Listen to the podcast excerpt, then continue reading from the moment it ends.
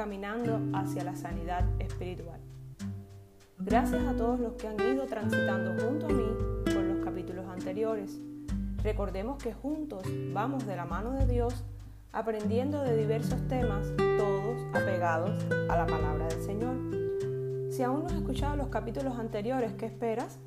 Te invito a escucharlos por diferentes plataformas como Anchor, Spotify, Breaker, Radio Public, Google Podcast, Podcast, Apple Podcast y CubaPod.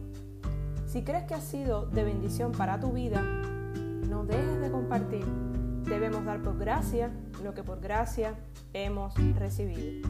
En esta ocasión estaremos abordando el tema examinándonos por dentro. Un corazón que se examina.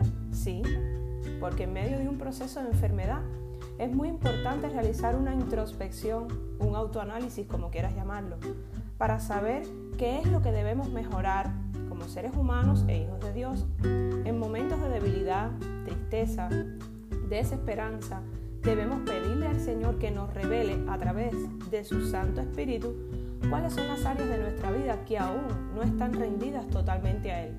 Y quiero aprovechar la ocasión, tú que me escuchas, si aún no conoces al Señor, yo te invito a que juntos leamos esta porción bíblica. Todos necesitamos conocerle. Él siempre es bueno y su compasión es para siempre. Él te ofrece la paz que sobrepasa todo entendimiento. Dice la porción bíblica en Romanos 10:9 si confesares con tu boca que Jesús es el Señor y creyeres en tu corazón que Dios le levantó de los muertos, serás salvo. Cuando hablamos de un corazón tierno y receptivo, estamos hablando de un corazón que es capaz de examinarse por dentro y saber si lo que está haciendo es correcto. En tiempos de dificultad, cuando estamos enfrentando situaciones complejas en nuestra vida, es cuando más nos sentamos a reflexionar y nos hacemos una serie de preguntas que a veces son totalmente innecesarias. ¿Por qué a mí, si yo soy buena persona, no le hago daño a nadie, cumplo con las normas de la sociedad y necesariamente comienzan las comparaciones destructivas con otras personas? ¿Por qué si yo soy mejor que aquel, más inteligente, manejar mejor las situaciones, en fin?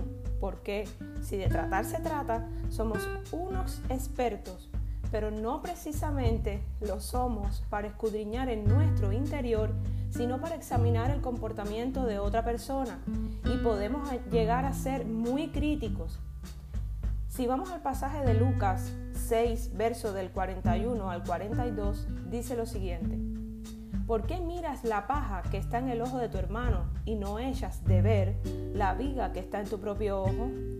¿O cómo puedes decir a tu hermano, hermano, déjame sacar la paja que está en tu ojo, no mirando tú la viga que está en el ojo tuyo. Hipócrita, saca primero la viga de tu propio ojo y entonces verás bien para sacar la paja que está en el ojo de tu hermano. Aquí Jesús, en su infinito amor, nos expone una triste realidad. Recordemos que la Biblia es atemporal y estas palabras cobran vida hoy más que nunca. Por nuestra naturaleza y dadas las circunstancias que estamos viviendo, hoy en día hemos creado el mal hábito de criticar a otros y a lo mejor pensar por qué estoy en medio de esta penosa situación de salud, otra índole, y otra persona no está en mi lugar. Vemos incluso los defectos y malas acciones que otra persona puede realizar en determinado momento, olvidando así el cumplimiento de uno de los principales mandamientos que nos dejó el Señor, de amaos los unos a los otros. Primera de Juan 4.7. No se trata de criticar, sino de ayudarnos todos. No podemos olvidar que nosotros somos pecadores, incluso los que somos llamados sus hijos, que Jesús se entregó en la cruz por nuestros pecados. No somos perfectos porque Dios es el único perfecto. Tenemos defectos, cometemos errores y a veces más graves que los del prójimo. Seamos capaces de reconocerlo. Hoy te pregunto, ¿estás preparado para reconocer delante de tu Padre y en público tus debilidades? ¿Tienes conciencia de tus defectos y cómo trabajar en ellos con la ayuda de Dios? ¿Serías capaz de sacar la viga de tu ojo, esa que no te permite ver para lograr sanarte espiritualmente?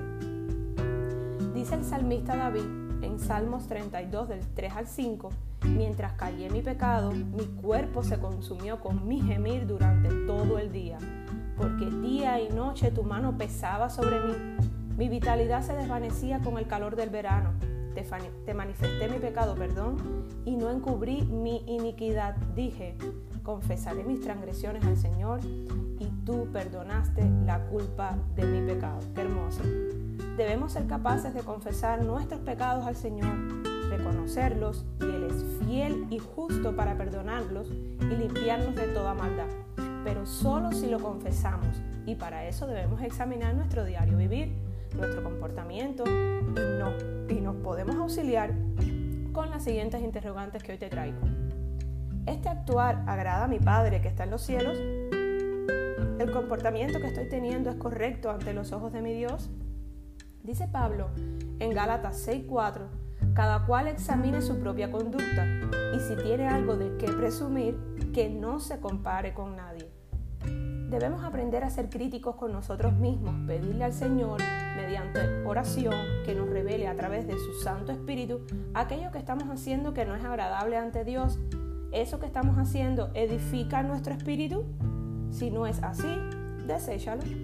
La palabra del Señor nos pide ser santos porque el Señor, tu Dios, es santo. Y ser santos significa estar apartados para Dios. ¿Y cómo lo vamos a estar si con nuestro comportamiento no le agradamos? Con todas estas interrogantes me ha confrontado mi Padre. Y si trabajamos en mejorar, seremos mejores seres humanos e hijos del Altísimo quiero llevarlos a 2 Corintios capítulo 12. En este capítulo, Pablo reconoce ante los corintios, a quien va dirigida esta hermosa carta, sus debilidades.